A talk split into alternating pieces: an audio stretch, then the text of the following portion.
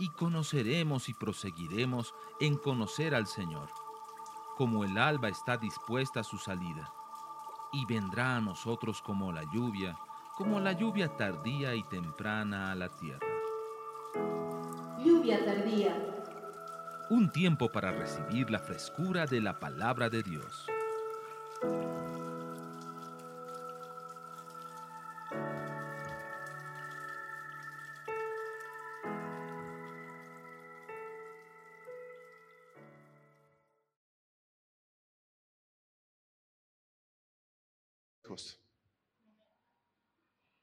Si no los tendrás naturales, los tendrás espirituales, como sea, pero nadie está llamado a no reproducirse. Un principio de Dios es que nos multipliquemos. ¿Estamos? Ahora, todos los que anhelamos tener un hijo, una hija, sean naturales o espirituales, anhelamos que ellos sean bendecidos. Yo no quiero tener un hijo que sufra. Yo no quiero tener un hijo maldecido. Quiero hijos bendecidos. Ok. Yo como papá, yo como soltero hoy día que no tengo hijos todavía, yo ya empiezo a fabricar la bendición que mis hijos van a recibir. ¿Cómo? Yo empiezo a fabricar la bendición. Si usted recuerda lo que leí del libro de Génesis 20, va a darse cuenta de un detalle interesante. Dice, yo castigo la iniquidad de los padres sobre los hijos. Ahora, sí está hablando de las imágenes, pero ¿tú crees que eso tiene que ver solo con imágenes? No. Por ejemplo, yo preparo la bendición, fabrico la bendición que mis hijos van a tener resolviendo mis iniquidades, para que ellos no hereden estas iniquidades y puedan vivir en un nivel de vida mayor. Hola. Eh, de eso se trata. O sea, no tiene sentido, Señor, bendícelos, Señor, bendícelos. Yo todos los días pido que los bendigas. ¿Por qué en lugar de pedir eso no resuelves tus problemas? Ay, no hay día yo que no le pido a Diosito que los bendiga a mis hijos. No, no pidas a Dios, resuelve tus problemas, resuelve tu carácter, resuelve tus problemas, la manera en que tratas esto, resuelve tus deudas. Tienes deudas, hermano.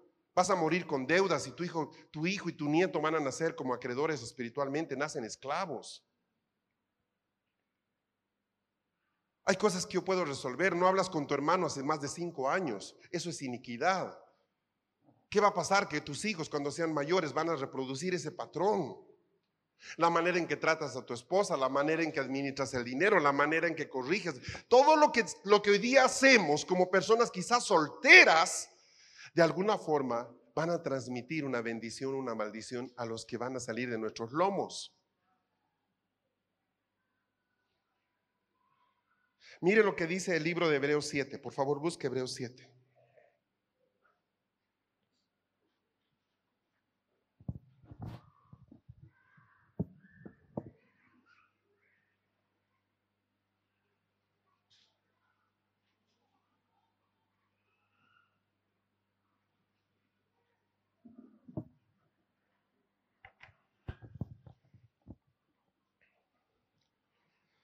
Aquí ciertamente dice, hombres mortales reciben el diezmo, pero allí lo recibe uno de quien se da testimonio de que vive. Estoy leyendo 7.8, 7.9. Y por decirlo así, por medio de Abraham, aún Leví que recibía diezmos, pagaba diezmos. Verso 10, porque aún estaba en los lomos de su padre cuando Melquisedec salió al encuentro. Algunos de estos sobres dicen diezmo. Quizás tú no lo sabes, pero cuando yo diezmo, estoy preparando la bendición que mis hijos van a recibir. En pocas palabras, dice aquí que Abraham diezmaba ya de sus descendencias. Cuando fue a darle el diezmo a Melquisedec, él estaba dando, preparando, fabricando la bendición que iba a venir sobre sus nietos y bisnietos y tataranietos. Amén. ¿Entiende lo que estoy diciendo? Entonces imagina cuando usted pone un sobrecito y dice diezmo, y lo que yo estoy viendo acá son caritas de personas que van a nacer los próximos años, de mis lomos, de mis hijos, de mis nietos. Yo estoy dando un diezmo no solo por mí. No es, que yo debo dar diezmo los domingos. No es que, no, no tiene que ver con eso. O sea, yo puedo entender de que Dios nunca se olvida de lo que yo he hecho en obediencia a Él y el diezmo está asociado a la obediencia. Y la obediencia a Dios la premia no solamente en mí, la premia en mis hijos, la premia en mis nietos. ¿Se entiende lo que estoy diciendo?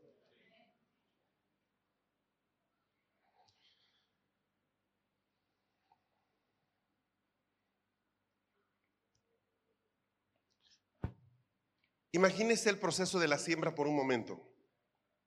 Para poder tener pan, aquí hay unos panes en estas bandejas preciosas. Estoy imaginando un choripán en uno de estos panes. Y es algo espectacular. Perdón, sé que no va de acuerdo al espíritu de lo que estamos haciendo, pero considerándolo ahora quizás alguno diga amén a eso. Pero para poder, para poder ver estos panes hoy día tuvo que haber harina. Para poder haber harina, tuvo que haber trigo. Para poder haber trigo, tuvo que haber una semilla. Entonces, ¿cómo es el proceso? La bendición de Abraham solo fue la semilla. El padre, Abraham, bendijo su semilla, aunque no tenía hijos. Entonces Dios le da uno, ¿recuerda? Su amado Isaac y bendice a Isaac. Creo que Abraham bendijo a Isaac todos los días. Todos los días se levantaba y a la noche lo miraba y decía, te bendigo, te bendigo, te bendigo, porque lo esperó, lo esperó 100 años. ¿Cómo, ¿Cómo se cuida un hijo que uno lo esperó 100 años? Bueno, para empezar, te apartas de todo monte alto.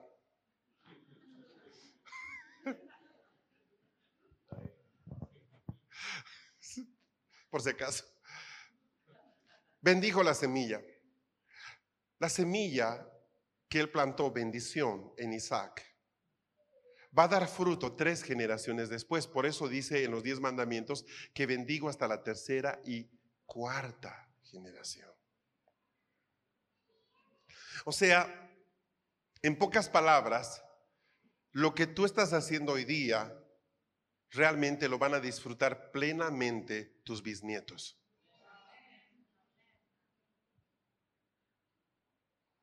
Plenamente.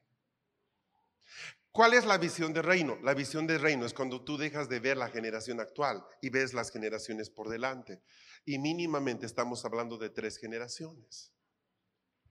Entonces tengo la semilla que está siendo liberada a la tierra, tengo el trigo que está creciendo, tengo la harina y tengo el pan. No es muy agradable comerse la semilla, no es muy agradable comerse la espiga, no es muy agradable comerse la harina, lo ideal es comerse el pan. Pero para que haya el pan, hubo un hombre que bendijo la semilla. Por eso es que la primera parábola que Jesús trae es esta. Un sembrador salió a sembrar. ¿Entiende? Esa fue la primera parábola. Un sembrador salió a sembrar. ¿Cuándo Dios empezó a sembrar? En realidad Dios sembró a través de Abraham. Él fue el primero. Para que tú estés aquí hoy día conociendo al Señor. Alguien hace cuatro generaciones creyó a Dios.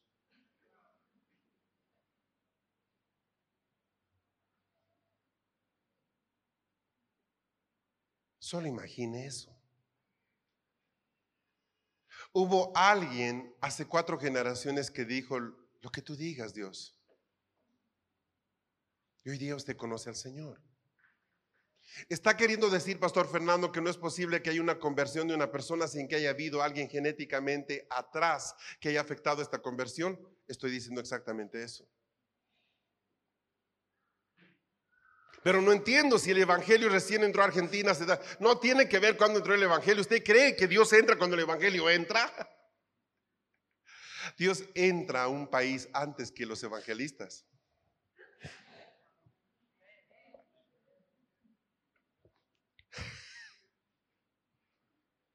Piense por un momento en nuestro amigo romano. ¿Cómo se llamaba?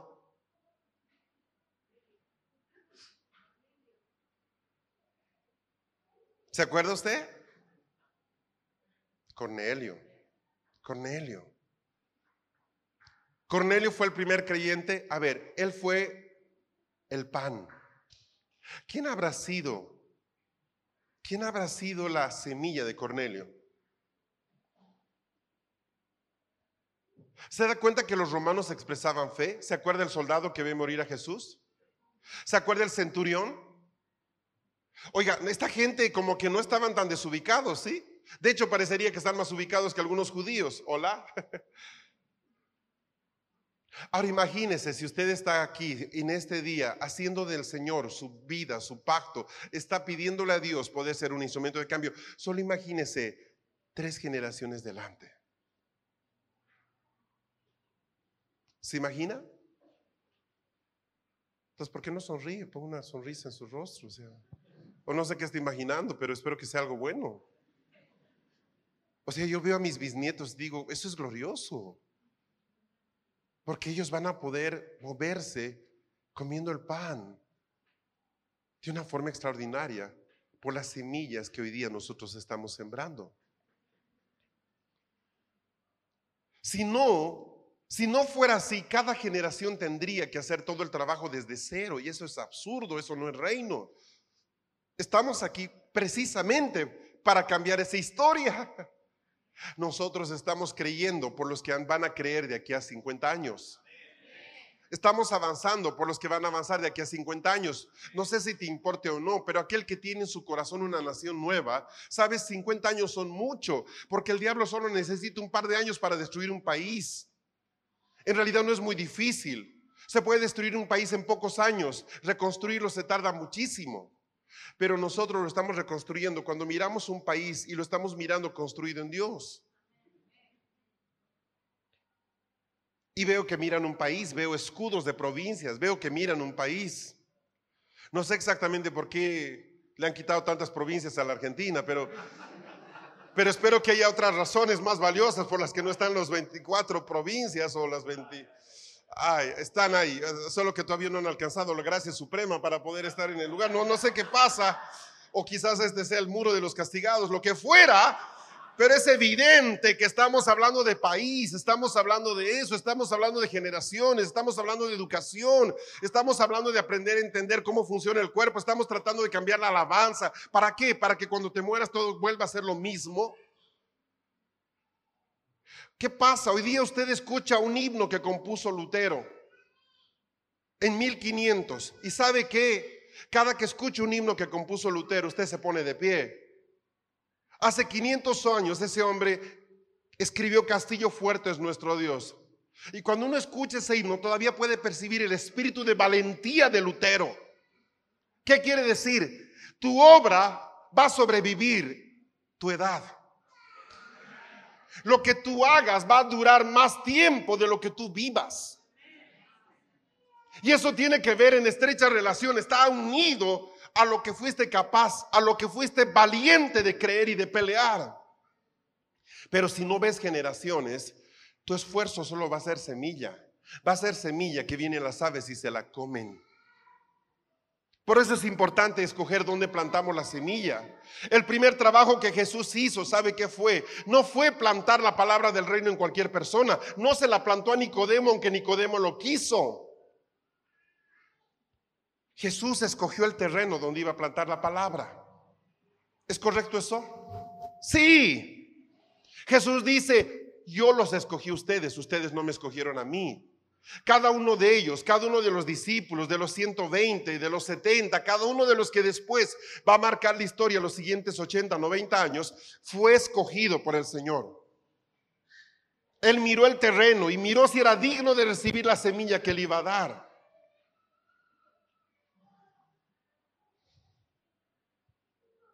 Por eso es tan importante entender dónde debo ir a tirar la semilla. Por eso es tan importante entender a qué congregación, con qué personas puedo moverme, porque no todo terreno quiere esta semilla, entienda. Ay, no, pero por ahí al menos algo les queda. No es un tema de algo. Si la gente deshonra la semilla, tú estás poniendo en ellos una medida de condenación, el Señor se acercará a ellos y le dirá, siervo malo, porque no hiciste lo que sabías. Entonces constantemente yo debo estar buscando, Señor, ¿cuál es la mejor tierra? Este año tiene 12 meses, tiene 11. Y en los 11 meses tenemos apenas unas cuantas semanas para hacer lo que debemos hacer. ¿Cuáles son los lugares correctos? ¿Qué terreno es digno de esta semilla? ¿Qué terreno es digno de esta semilla?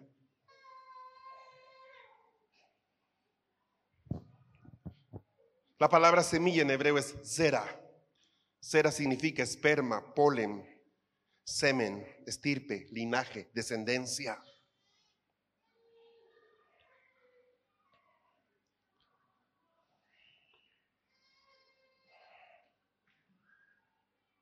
La bendición está en nosotros.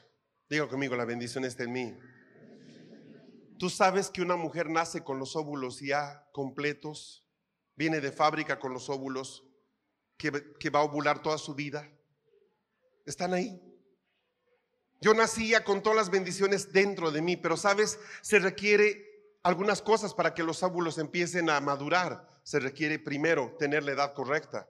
Se requiere que todos los sistemas en el cuerpo de la mujer alcancen cierto grado de madurez y automáticamente sin esfuerzo cada uno de esos óvulos va a empezar a desprenderse y va a cumplir el propósito que tienen. ¿Me estás siguiendo? Ahora no todos los óvulos van a fecundarse, solamente algunos. Es lo mismo, nacimos con bendición, nacimos con bendición y para bendecir, pero muchas de las bendiciones que estaban en nosotros nunca van a ver luz. ¿Sabe por qué? Porque nunca maduramos.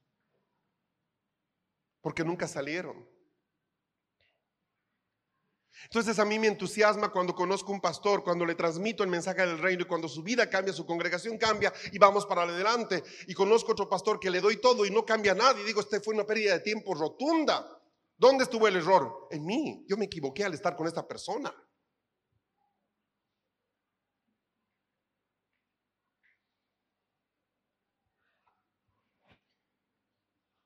Eso pasa con la gente que estamos discipulando en la congregación. ¿Qué esperas tú de la gente de la congregación? Que sean iguales a como es su pastor. Y si no se da eso, fue un fracaso. ¿Qué esperabas tú de los discípulos? Que se parezcan a Jesús un poquito o en todo.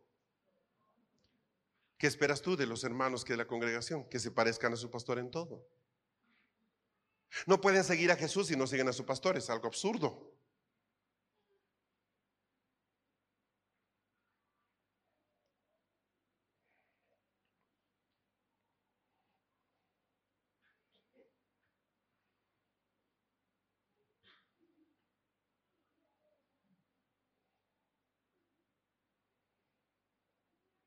La palabra simiente, Génesis 13, no se canse.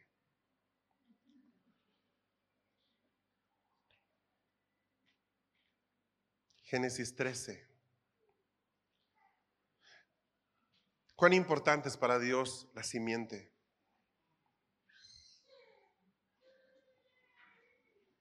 Versículo 15. Génesis 13, 15. Porque toda la tierra que tú ves la daré a ti y a tu simiente para siempre. ¿Está con su Biblia conmigo? ¿Puede leerlo? Porque toda la tierra que tú ves la daré a ti y a tu simiente para siempre. Génesis 16, 10. Le dijo también el ángel del Señor, multiplicaré tanto tu simiente que no será contada por la multitud. Génesis 17, 7, estableceré mi pacto entre mí y ti y entre tu simiente después de ti, por sus generaciones, por alianza perpetua, para hacerte a ti por Dios y a tu simiente después de ti. Génesis 17, 10, este será mi pacto que guardaréis entre mí y vosotros y tu simiente después de ti. Será circuncidado en vosotros todo macho. Hermanos, Dios trata todo el tiempo a Moisés, no solo como Moisés, sino como Moisés y su simiente. Abraham es un hombre corporativo, está él solo, está su esposa, pero Dios ve a él y ve una multitud. ¿Se entiende? Es todo lo que está ahí, todo lo que Dios anhela de él está en él. Y cada vez Dios le dice, haré esto contigo y tu simiente, contigo y tu simiente, contigo y tu simiente. ¿Por qué? Porque si Abraham fracasa, también fracasa su, su simiente. Ese es el problema. Si yo fallo como padre, mis hijos también van a fallar y sus hijos también van a fallar. Oiga, no es tan así, Dios opera en todos. ¿Por qué crees que Dios te levantó a ti? ¿Por qué no levantó a otro?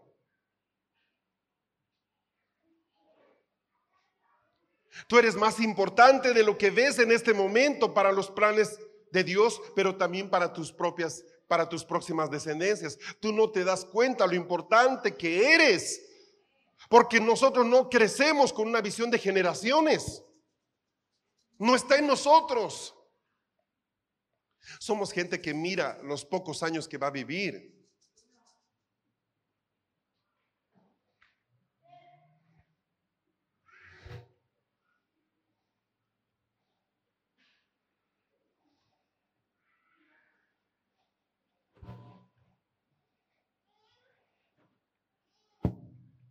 Dice acá en el versículo 17, estoy en Génesis 17. Verso 2, pondré mi pacto entre mí y ti y te multiplicaré mucho en gran manera. Verso 9. Y dijo de nuevo Dios Abraham, tú empero mi pacto guardaré tú y tu simiente después de ti por sus generaciones. Verso 10. Este será mi pacto que guardaréis entre mí y vosotros y tu simiente después de ti. Será circuncidado en vosotros todo macho. Esa es la señal del pacto. ¿Qué cosa? La circuncisión. Verso 11, circuncidaréis pues la carne de vuestro prepucio y será por señal de pacto entre mí y vosotros. Verso 12, y de edad de ocho días será circuncidado en vosotros todo macho por vuestras generaciones, el nacido en casa y el comprado a dinero de cualquier extranjero que no fuere de tu simiente. Verso 13, debe ser circuncidado el nacido de tu casa y el comprado por tu dinero, y estará mi pacto en vuestra carne para alianza perpetua. Perpetua. Perpetua. Al Señor le gusta esa palabra. Pacto perpetuo. Él te alcanzó un día con su salvación para ti, por tus generaciones, por siempre. ¡Wow! Oye, eso es poderoso. ¿Cuánta gente crees que va a salir de ti? Y él dice que está haciendo una alianza perpetua.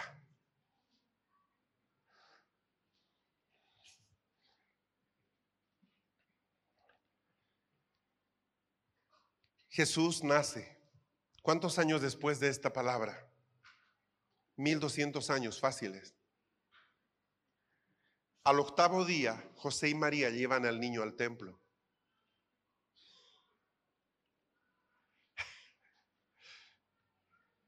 ¿De quién desciende Jesús? De Abraham. Hola. Desciende de Abraham. En su vida, Abraham soñó que de sus genes saldría Jesús.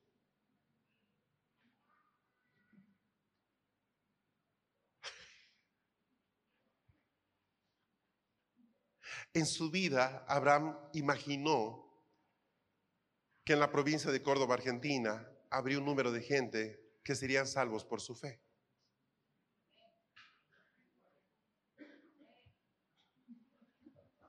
Sí, empiezan a quemarse algunos fusibles. Sí, está bien. Eso se llama eternidad. no, no puedo. Sí,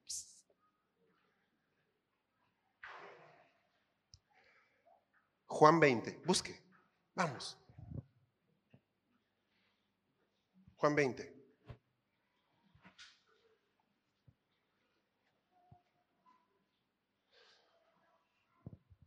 Juan 20. Vamos, vamos. No sé qué hora termina en el servicio aquí, así que eso me da mucha libertad. Juan 20. Entonces, ¿Cuántos días después de nacidos se circuncidaba el niño? Al, al octavo día, ocho días después. Juan 20, 26. Ocho días después estaban otra vez sus discípulos dentro y con ellos Tomás.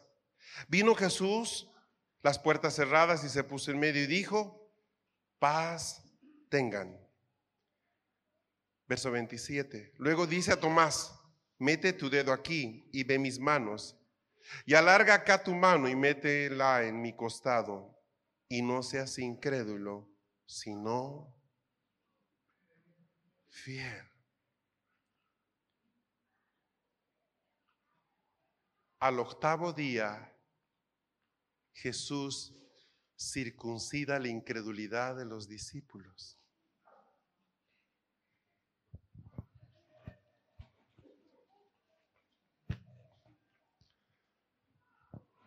Hola, ¿está aquí?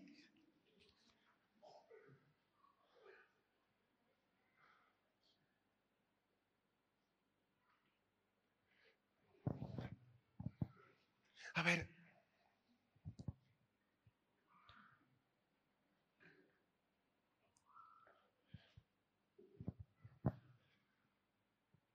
Piense. Piense un momento. Los discípulos habían caminado con Jesús un tiempo. ¿Sabían quién era Él? Pregunta.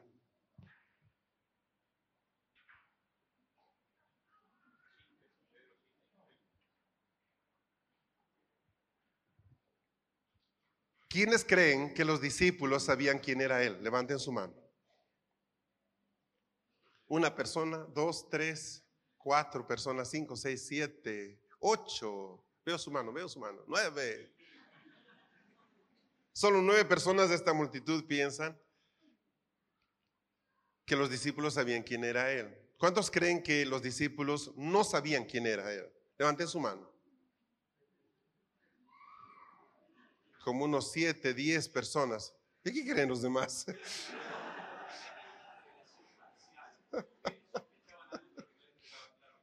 ¿Cuántos creen que no estaban seguros de quién era Él? Levanten su mano. Ok. ¿Qué pasa cuando un hijo no está seguro de algo? Cuando un niño no está seguro de algo. Por favor, por un momento. Vamos a imaginar que estamos tomando té en una casa con una tía. La tía es de la vieja escuela, así que el té es algo muy importante para ella. Entonces tú vas con tu hijito y en la casa tú no tomas té, por lo menos no a la manera de la tía. Entonces se sienta la tía, está el esposo, no de la tía, tu esposo, o estás tú, o estás tú y tu esposa, como sea, y está tu hijito ahí, los cuatro en la mesa. Y la tía sirve el té, tecito,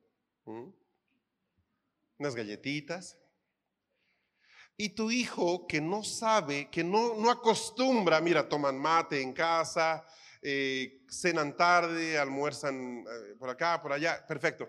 No sabe qué hacer. No sabe si, si tomarse el té, no le gusta mucho el té, está muy caliente, quisiera pararse, no sabe si pararse o no. La mamá lo mira, no te pares, el papá le lanza una mirada fulminante, ni se te ocurra, chango, eh, ¿verdad? Entonces ahí estamos y el niño no sabe qué hacer. O sea, el niño está tanteando el terreno, entonces eh, empieza haciéndose atrás y lleva la silla levemente atrás, se descuelga un poquito del lugar, empieza a pararse y la mamá lo mira y se sienta de nuevo, empieza a pararse y otra vez lo mira, ¿entiendes? Hasta que se levanta y, la tía dice, no, no puedes ir. Y eso es todo lo que necesitaba esperar. Ahora, el, el niño no sabe exactamente cómo moverse en ese lugar porque no conoce ese lugar, está en una situación nueva. ¿Estamos? Ahora. Esto es bien interesante, por favor. Los seres humanos buscan comportarse de acuerdo al medio en el que ellos están. Fácil. Eh, lo que decíamos, si vas a ir a ver una película, ¿verdad? Eh, tú vas con la idea de que en ese lugar, en cierto momento apagan las luces para poder ver mejor la película y toda la gente guarda silencio para poder escucharla. Por eso molesta que alguien empiece diciendo algo, ¿no? O ahora se va a morir, ahora se va a morir. Pero saque que vaya a la hoguera, me explico, ¿verdad? Eh, ¿me, explico? Eh, ya entiende, pero imagínense que ustedes lleva, encuentran un indiecito en el Amazonas o un patagón ahí en, en Tierra del Fuego que había sobrevivido escondido en una montañita y lo llevan a un cine, ¿ah? Eh, por primera vez ahí lo llevan al DIN o no sé, algún lugar y lo hacen sentar en ese lugar, ¿verdad? Y, él no sabe y de repente se prende la pantalla, ¡ah! ¿Verdad? Y, ve los anuncios y se apaga la luz. ¡Ay, fuego, fuego! Eh, ¿Entiende? No sabe cómo actuar.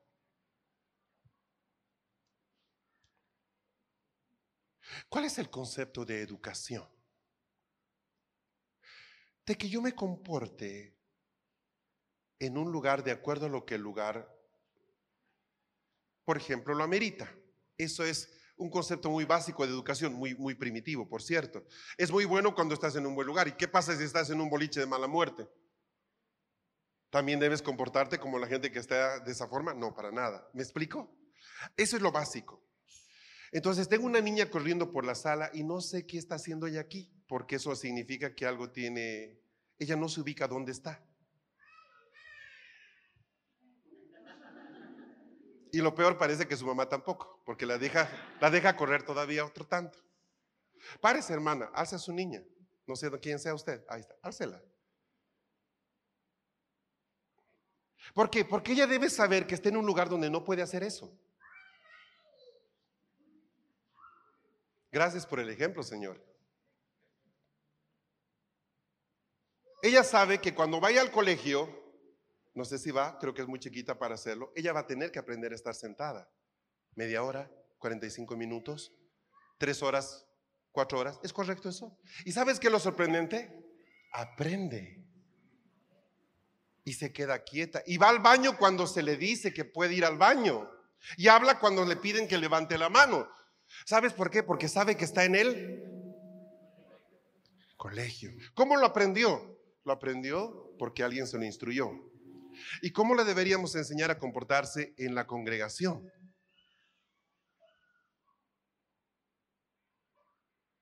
¿Me está siguiendo? Hija, no se puede hacer eso ahí. Hija, tú debes estar sentada ahí.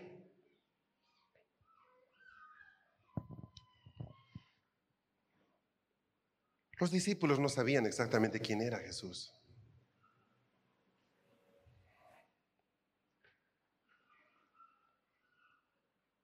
¿Cómo lo siguieron entonces?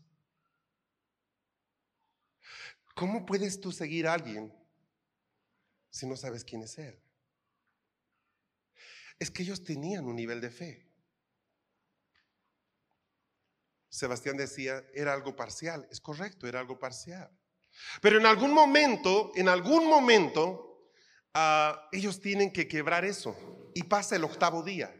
Al octavo día circuncidarás al niño, ¿se entiende? ¿Qué pasó ocho días antes?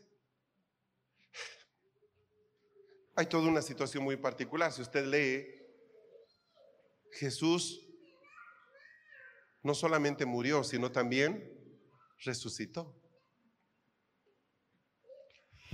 ¿Cuál era el elemento que separaba a los discípulos del plan de Dios? Su falta de fe. Ellos no sabían actuar frente a lo que estaban viviendo. ¿Qué pasa ese día? ¿Qué era lo único? ¿Qué era lo único que les impedía ser útiles para Dios? Su falta de fe. ¿Qué es lo que corta ese día el Señor? La incredulidad.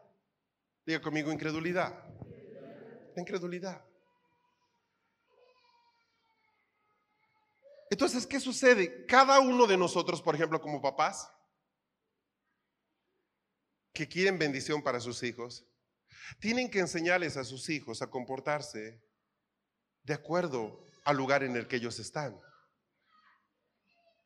Eso es básico.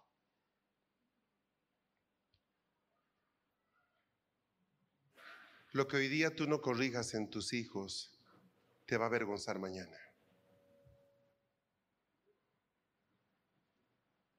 Es absurdo que yo sujete tenazmente a una niña en un instante donde ella por mucho tiempo sintió que podía hacer lo que le da la gana. ¿Es correcto eso? Está llorando, ¿sabe por qué? Porque no entiende por qué ahora debe estar sujeta, si siempre se la dejó suelta. ¿De quién es el error? de la mamá, ¿de quién más va a ser?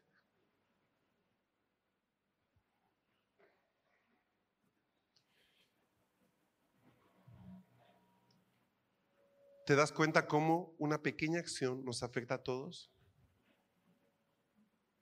No necesita ser familiar de esta niña. Todos nos sentimos mal por eso.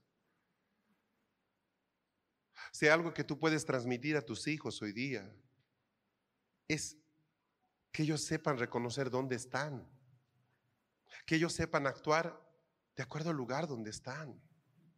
Hay lugares peligrosos donde ellos van a tener que entrar, deben ser prudentes. Hay lugares que merecen un nivel de honra específico, que lo honren. Hay lugares que les permite relajarse un poco más y soltarse. Relájense y suéltense. ¿De qué depende eso? Depende de la capacidad que yo he tenido para transmitir esto en mis hijos. Te voy a decir algo más que espero alegre tu corazón y ponga algo de azúcar a tu boca. Los padres, dice la Biblia, nos glorificamos en nuestros hijos. Dios se glorifica en nosotros. Cuando tú escuchas y se dice, qué lindos hijos tiene el hermano fulano, ¿cuánto honor hay para esa persona? Qué cosa más hermosa es poder escuchar eso. Qué tremendos los hijos del hermanito fulano. O puedes escuchar esto. Qué lindo el ministerio del hermano fulano. Ay, pero sus hijitos. Ay, Dios. ¿Cómo es eso? O sea, no puede haber eso. O sea, debo trabajarlo.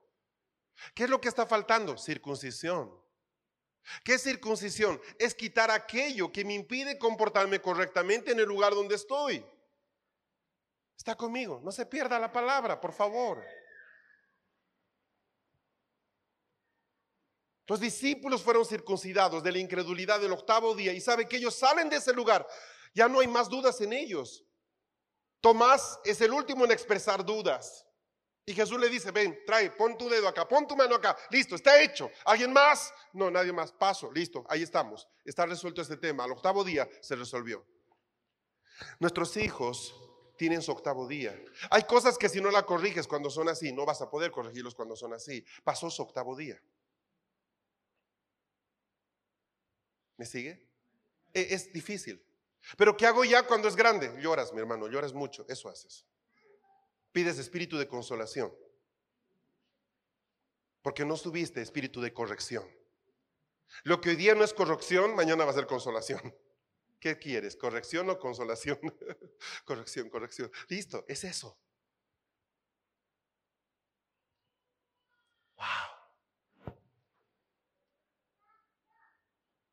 ¿Cuánta bendición tiene un hijo cuando aprende a actuar correctamente?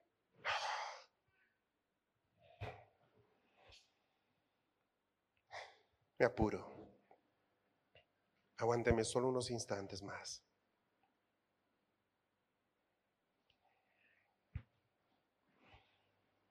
En Jeremías 1 hay un verso que a mí me gusta mucho.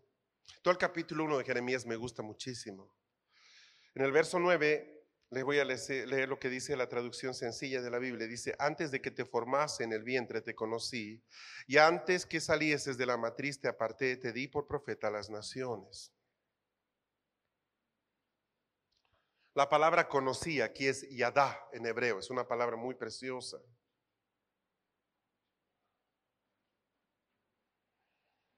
Ahora, pregunta. ¿Usted cree que este verso se aplica a todos los niños que nacen en la tierra? ¿Cuál? Otra vez lo leo para que usted me responda con entendimiento.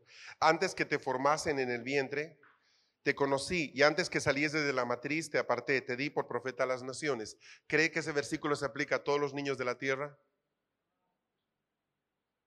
Yo tampoco creo que se aplica a todos, sino a algunos. Pregunta número dos, ¿a qué niño se aplica entonces? Respuesta, a los que tuvieron un antepasado que supo ser semilla. Hola, ¿estamos bien? ¿Ahora sí se entiende? Todos queremos tener hijitos profetitas, sí. Pocos queremos tener, el, ser la generación de la semilla.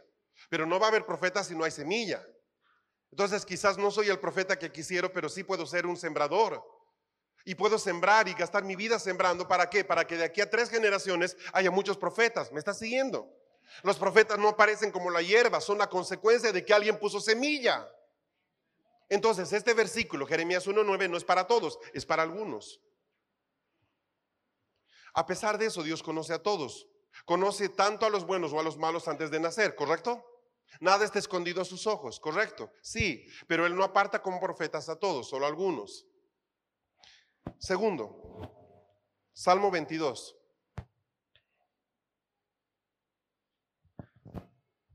Entonces vamos a hablar de aquellos que vienen a ser profetas. Yo quiero tener hijos profetas y nietos profetas. Sí, yo quiero. Ahí estoy. ¡Eh, hurra! Yo soy uno de esos. Claro que sí, quiero tener hijos profetas. Así van a saber qué regalarme. Pero es un beneficio colateral. Ay, papá, te trajimos otra vez pantuflas. si tengo nietos profetas, van a saber qué le gusta a su papá. Ah, o si digo a su abuelo. Eso me gusta mucho. Ok. Entonces, por un lado, tengo a Dios. tengo a Dios que él aparta desde el vientre los que van a ser suyos. Número uno. Número dos. Salmo 22, 10. David está hablando y dice, a ti fui entregado desde mi nacimiento. Desde el vientre de mi madre, tú eres mi Dios. Ok, paso uno. Dios dice, este niño me será profeta. Está en el vientre de su mamá, no salió. Él va a ser profeta. Paso uno, la voluntad de Dios. Paso dos, desde que yo salí del vientre, tú eres mi Dios, he sido entregado a ti. Ah, ¿qué pasa si Dios quiere que él sea profeta, pero su madre nunca lo entrega a Dios? ¿Me está siguiendo? Note que aquí hay dos procesos. Primer proceso, Dios dice, yo voy a usar a tu nieto, yo voy a usar a tu hijo. Perfecto. Número dos, el secreto. A ti fui entregado. Desde mi nacimiento, noten, ya no habla de la gestación, desde mi nacimiento. Desde el vientre de mi madre, ahora sí, tú eres mi Dios. ¿Se acuerda usted de Samuel? Ok, está hablando de eso. Entonces, paso uno, Dios quiere que tú tengas un profeta. Paso dos, si tú quieres eso, cuando Él nazca, tú tienes que entregárselo al Señor. Ahora, eso suena fácil, ¿no? Señor, ya te lo entregué, es tuyo. Mira, no, si fue lo primero que hice cuando me lo entregaron en el hospital. No, no, no, tú no estás entendiendo eso. Entregárselo al Señor significa literalmente llevarlo a Cristo por varios años, acercarlo a Él. ¿Me estás siguiendo? Es como cuando usted quiere salir de casa, vamos, vamos, vamos, y tiene un niño de tres años. ¿Sabes qué hace? No le dices, vamos, apúrate, y usted está dentro del auto. ¿Sabe usted qué hace? Va, lo toma, ahí está el niño, muy cachetoncito, y lo mete al carro. No le dice, ¿vas a querer ir? Tiene tres años, ¿qué quiere hacer en la casa solo? ¿Qué hace? Lo incluye a ti fui entregado. ¿Sabes qué, Señor? Me entregaron a ti sin preguntarme si yo quería. Esa es la oración de Samuel. No sé, te estoy sirviendo porque mi madre me entregó a ti. A mí nadie me preguntó mi opinión. Correcto, no la preguntes. Tú expresas la opinión de tu hijo. Los niños también tienen derecho, sí, tienen derecho a callar.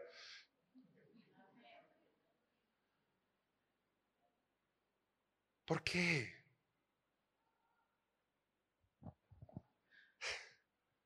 Hijo, ¿quieres entrar al arca o te gustaría perecer en el diluvio? Lo, lo, pregunto de otra manera.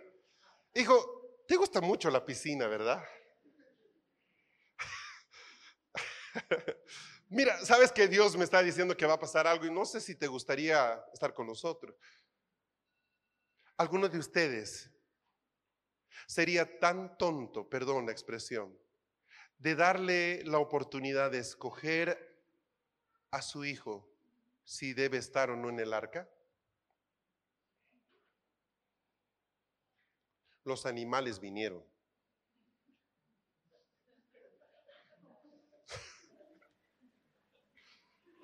Doña Zebra entró con, ajá. La siguió el camello, la jirafa, ¿ok? El caballo. Y ¿Por qué no te siguen tus hijos?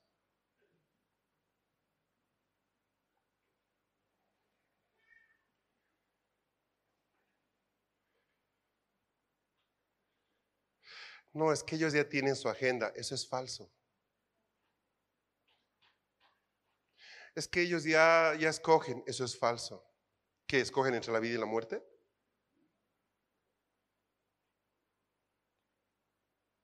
Tenemos poco tiempo con ellos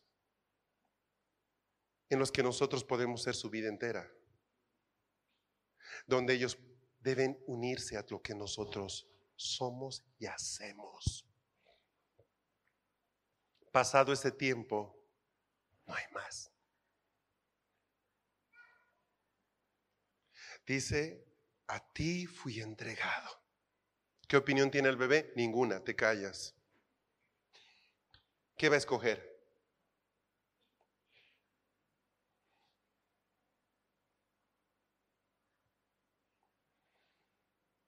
Al pasar los años, nosotros vamos a darnos cuenta de que hicimos cosas mal con los hijos. El gran problema es que es muy difícil remediarlo, porque el tiempo pasa y no se pueden corregir algunas cosas. Ahora, tomamos en serio, a ver, tomando en serio, tomando en serio lo que estamos haciendo hoy día. Estamos hablando de un proyecto de transformación cultural, estamos hablando de cambiar la historia de un país aquí en el sur del continente, estamos hablando de, de tantos proyectos nuevos y grandes. ¿No te parece que eso empiece en casa? ¿No te parece que eso empieza enseñando a nuestros hijos a comportarse correctamente en cada lugar? Para que entiendan cómo Dios habla. ¿No te parece que no podemos ser una generación que fracase y que digamos al final de estos años, Señor, terminamos, fuimos fieles, aquí está, hicimos, y el Señor nos pregunta, ¿y tus hijos? Y tú digas, ay Señor, manda a alguien a buscarlos, por favor. No quisieron creer.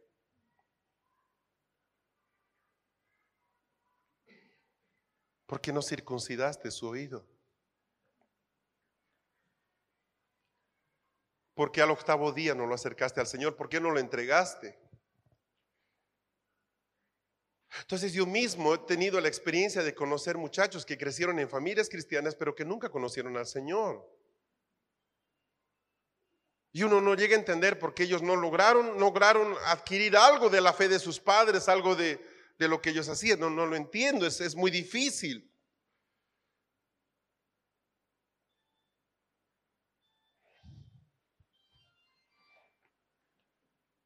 ¿Cuál es el origen de todo eso?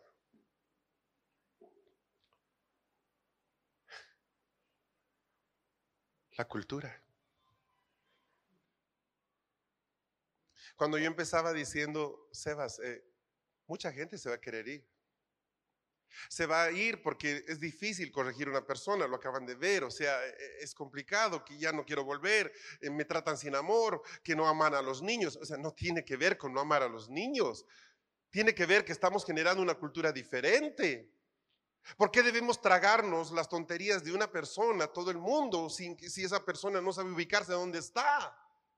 ¿En qué momento nosotros le decimos, oiga, por favor apague ese aparato, deje de decir cuentos, no sea una persona impertinente, respete lo que estamos haciendo? ¿En qué momento nos acercamos y le decimos, por favor salga, hace demasiado escándalo? Ay, no es que en la congregación, no, aquí no puede haber, aquí todo es amor. Eso es falso. Gracias a eso somos una iglesia sin fuerza, mediocre, no tenemos cultura alguna. La gente se, un brujo viene y te echa cosas, te echa orín de perro, te echa sangre de, gallina. Se, tiene la libertad de echar lo que te da la gana en la puerta porque los propios hermanos no saben honrar esta reunión. Pero si los propios hermanos honráramos, no el lugar, no es el edificio, no es este el santísimo altar, hemos pasado esa etapa, honráramos la presencia, honráramos lo que estamos haciendo, la honramos al punto de sabemos que este es, este es un lugar donde estamos conectados con la santísima presencia del Señor y es un lugar donde, sabes, me siento mal hasta mascando chicle. Yo crecí en un colegio donde no nos permitían mascar chicle en clases. Yo no sé usted. Pero cuando estábamos en clases y alguien estaba, te decía, deja de rumiar, deja eso aquí adelante. Y te mandaban adelante. ¿Cuántos crecieron en un colegio así? Levanten su mano. Wow, vio, miren, no somos una minoría, somos muchos. Pero usted va a ver que la congregación no hay gente que está con sus dulcecitos, las papas fritas, ¿Qué pasa? ¿Es hipoglicémico? ¿Qué, qué, pasa? ¿Que tiene que comer cada media hora? ¿Qué, cuál es el problema? ¿Está con una dieta demasiado, no sé, subatómica que debe comer cada 45 minutos? ¿Qué, qué pasa? Cuéntenos. Eh, no, simplemente que... Entonces no hagas eso. Solo falta que traigamos pipocas, hermano, que es un show. No le dicen pipocas, cabritas, no, ¿cómo le llaman aquí? Pochoclos. Pochoclos, listo, cada nombre le ponen ustedes a las cosas pipocas. No, no hacemos eso. Entonces, yo puedo darme cuenta que sin ser religioso, soy una persona que Dios puede modelar, porque sé reconocer el lugar en el que me encuentro.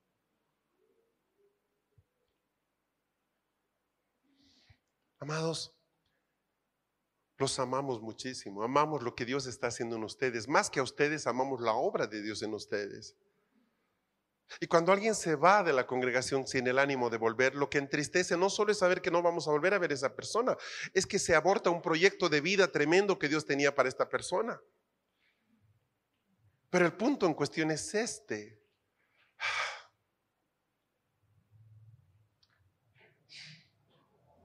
Hay unos que fueron salvos, pero solo su salvación les sirvió para salir de Egipto. Y hay otros que fueron salvos y su salvación involucró conquista. No sé de qué grupo está usted. Si es de los que solo salió para ser salvo, pues ya es salvo, ¿no? Ya ahí queda. Pero ¿qué va a pasar con sus hijos? Eh, pues espero que alguien los alcance y le lleve el Evangelio. Pero si usted salió para conquistar, quienes van a terminar la conquista son tus hijos, por lo tanto no es una opción dejarlos atrás. Espero que sea de ese grupo.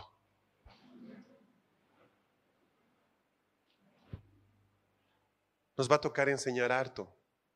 Sebas, nos va a tocar, ah, nos va a tocar nos va a tocar tragarnos muchas cosas y, nos va a tocar, va a ser difícil. Pero ya no queremos jugar a la iglesia más, hermanos. De veras, ya, ya, ya estamos cansados de, de esto. No, no funciona así. Queremos congregaciones que expresan el reino de Dios, no solo al cantar, sino en toda la forma de vivir. En todo. No sé si lo alcancemos. Espero que sí. Pero si no lo alcanzo yo, mi, oración es que al menos mis hijos lo alcancen. Ahí sabré que no he corrido en vano. Señor, yo solo quiero orar en esta tarde porque tú puedas acercarnos a nuestro octavo día, Señor. El día en el que tú sacas de nuestro corazón toda señal de incredulidad, toda marca de confusión, toda estructura que nos aparta del correcto diseño de tu voluntad en nuestras vidas.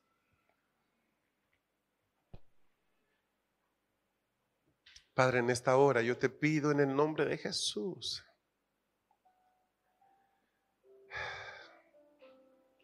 que como padres tengamos la audacia, la sagacidad, la valentía para saber conducir a los pequeños a una vida de bendición.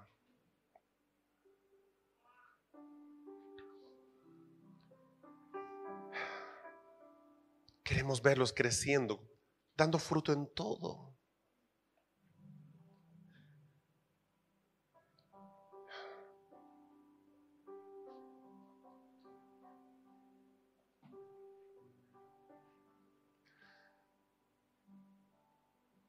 Señor, te pido que examines mi corazón y que quites todo, toda raíz de mal, de donde salen palabras malas. Lávame. Límpiame.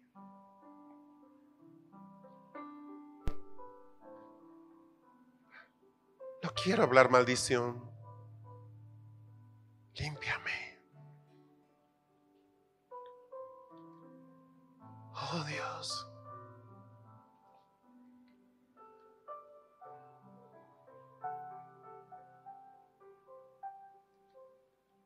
Señor, en el nombre que es sobre todo nombre, levanta una generación de padres comprometidos con tu causa. Gente visionaria que mira dos, tres, cuatro generaciones delante, sin temor,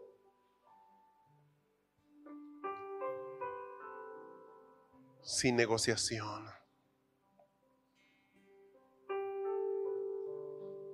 Nos va a doler, Señor, lo sabemos, nos va a doler. Nos va a doler castigar, nos va a doler reprender a nuestros hijos. Vamos a llorar con ellos, Señor, cuando cuando nos toque disciplinarlos, pero también vamos a celebrar con ellos cuando veamos en ellos el fruto de fe, de obediencia, de atención, de, de compromiso, de respeto, de honra a ti, de apertura a tu voluntad, Señor.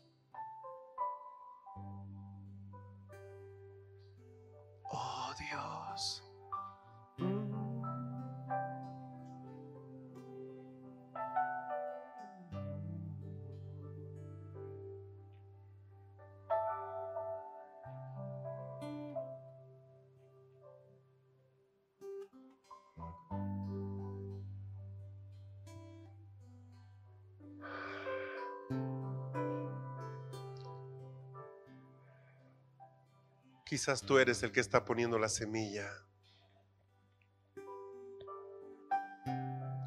No hay pan en la mesa, solo semilla. Plántala con alegría. Porque en algún momento será trigo. Y en algún momento será harina. Y muchos serán saciados con ese pan.